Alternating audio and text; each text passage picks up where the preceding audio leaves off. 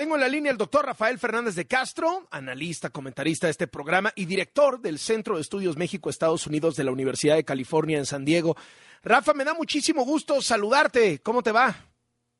Muy bien, Carlos. Pues yo te diría preocupado. Hay mucho ruido en Washington, Carlos. Hay mucho ruido en el Congreso, en el Senado, en la Cámara Baja.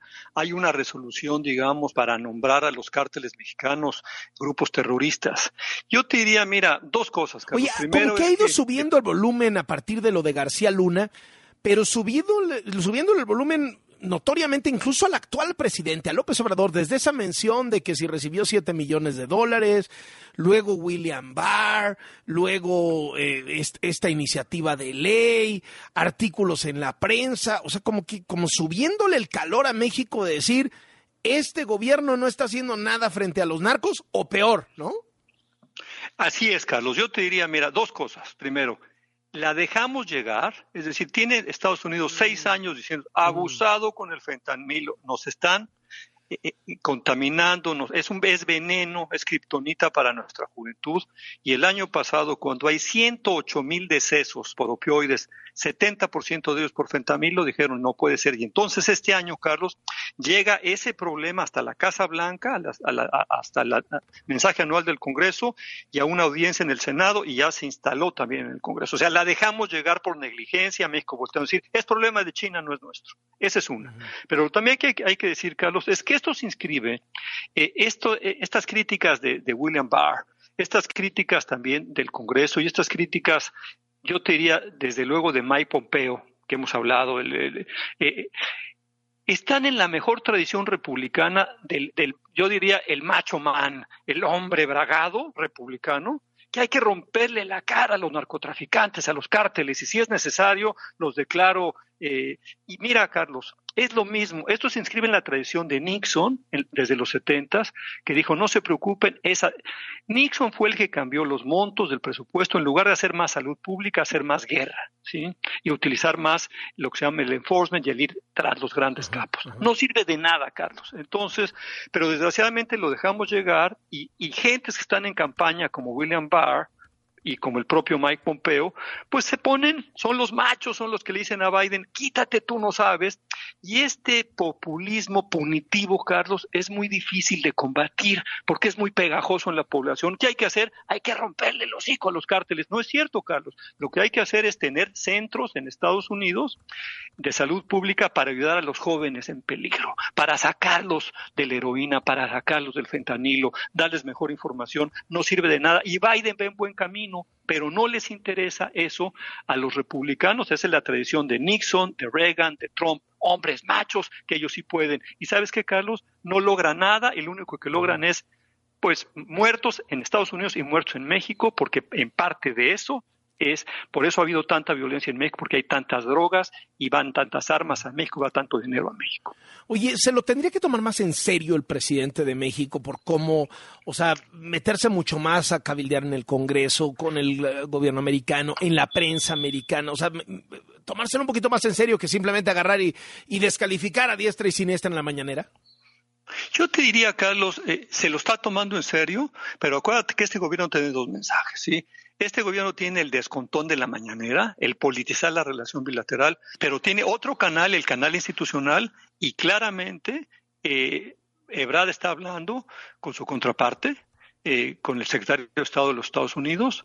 Eh, Blinken claramente está muy metido en el Congreso, el, embajador de México, Esteban Moctezuma, es decir, juega las dos partes este gobierno, pero sí no cabe duda que México se tiene que meter mucho más, y yo sí creo que ya López Obrador, porque tampoco traga fuego, ya se dio cuenta que, que ya no podemos seguir mirando a, otro lado y que el fentanilo es un verdadero problema para Estados Unidos. insisto, es hay un tema terrible en la sociedad americana con tantas muertes eh, por exceso de drogas y ya no lo van a permitir y, es clave la cooperación de México, Carlos. Entonces, eh, sí hay que voltear a resolver el problema. Desgraciadamente, Carlos, para no variar, lo estamos haciendo tarde y con un López Obrador que en el tema del crimen organizado y la violencia ha sido, pues, pues yo te diría, esquivo, ha vuelto para otro lado, ha sido pues digamos, está bien no, no volver, digamos, a las, a las épocas de enfocarse tan fuerte en, en, en, romper la fuerza de los narcos,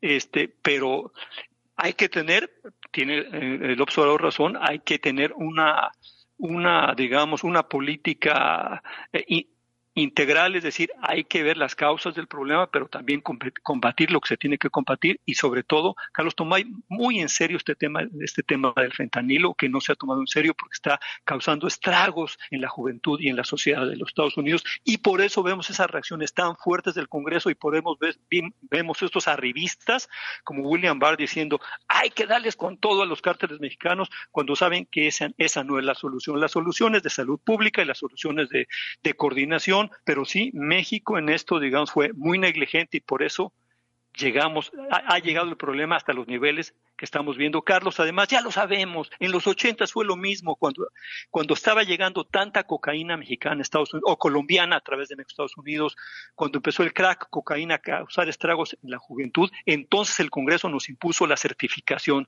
de las drogas, que cada año el Congreso tenía que pasar una prueba a México muy difícil, porque si no, nos golpeaban muy fuerte. Lo dejamos llegar otra vez y hasta el Congreso y hasta la Casa Blanca por la negligencia mexicana de ver para otro lado. Bueno, me imagino que no ayuda nada este secuestro de cuatro ciudadanos estadounidenses en Tamaulipas, etcétera, porque eso sube todavía el calor más mediático y por tanto político en Estados Unidos, ¿no? Así es, Carlos. Eh, no ayuda nada la situación que hay en México, el que verdaderamente, y lo sabemos bien, hay, hay, verdaderos boquetes de inseguridad en México donde el Estado no, no reina. Y mira, Carlos, lo peor de todo esto es que este, este, este tema del narcotráfico, de la seguridad, pone en jaque a toda la relación bilateral. Tenemos una gran posibilidad ahorita de reubicar cadenas productivas. el anuncio de Tesla, eh, de Elon Musk, de llegar a Monterrey, a, a Nuevo León es fantástico, es un parteaguas.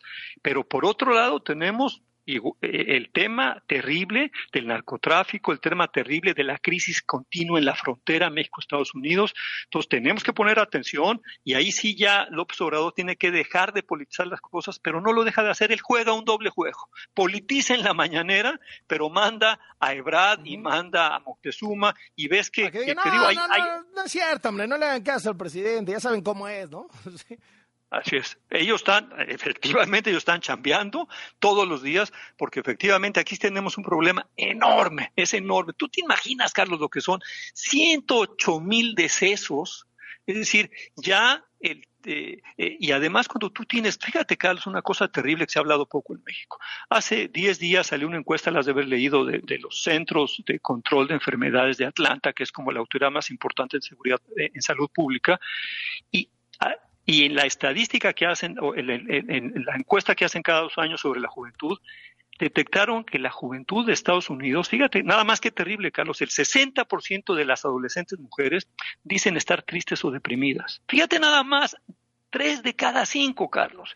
Y además de la comunidad LGTB, dicen que el 24% planearon un suicidio el año anterior. Entonces, si tienes una una, una, así te diría, una sociedad un poco enferma después del COVID, por muchos temas también de redes sociales, eh, y entonces, pues evidentemente ahorita lo que menos quiere Estados Unidos ante eso es que siga llegando fentanilo porque tienes una sociedad, yo diría, drásticamente cercana a utilizar estos productos.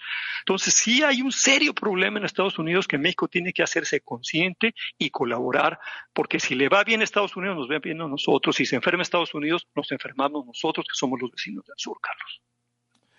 Muchísimas gracias, como siempre, querido Rafa, y te mando un abrazo. Otro para allá, Carlos. Hasta luego. El doctor Rafael Fernández de Castro encabeza el Centro de Estudios México-Estados Unidos de la Universidad de California San Diego.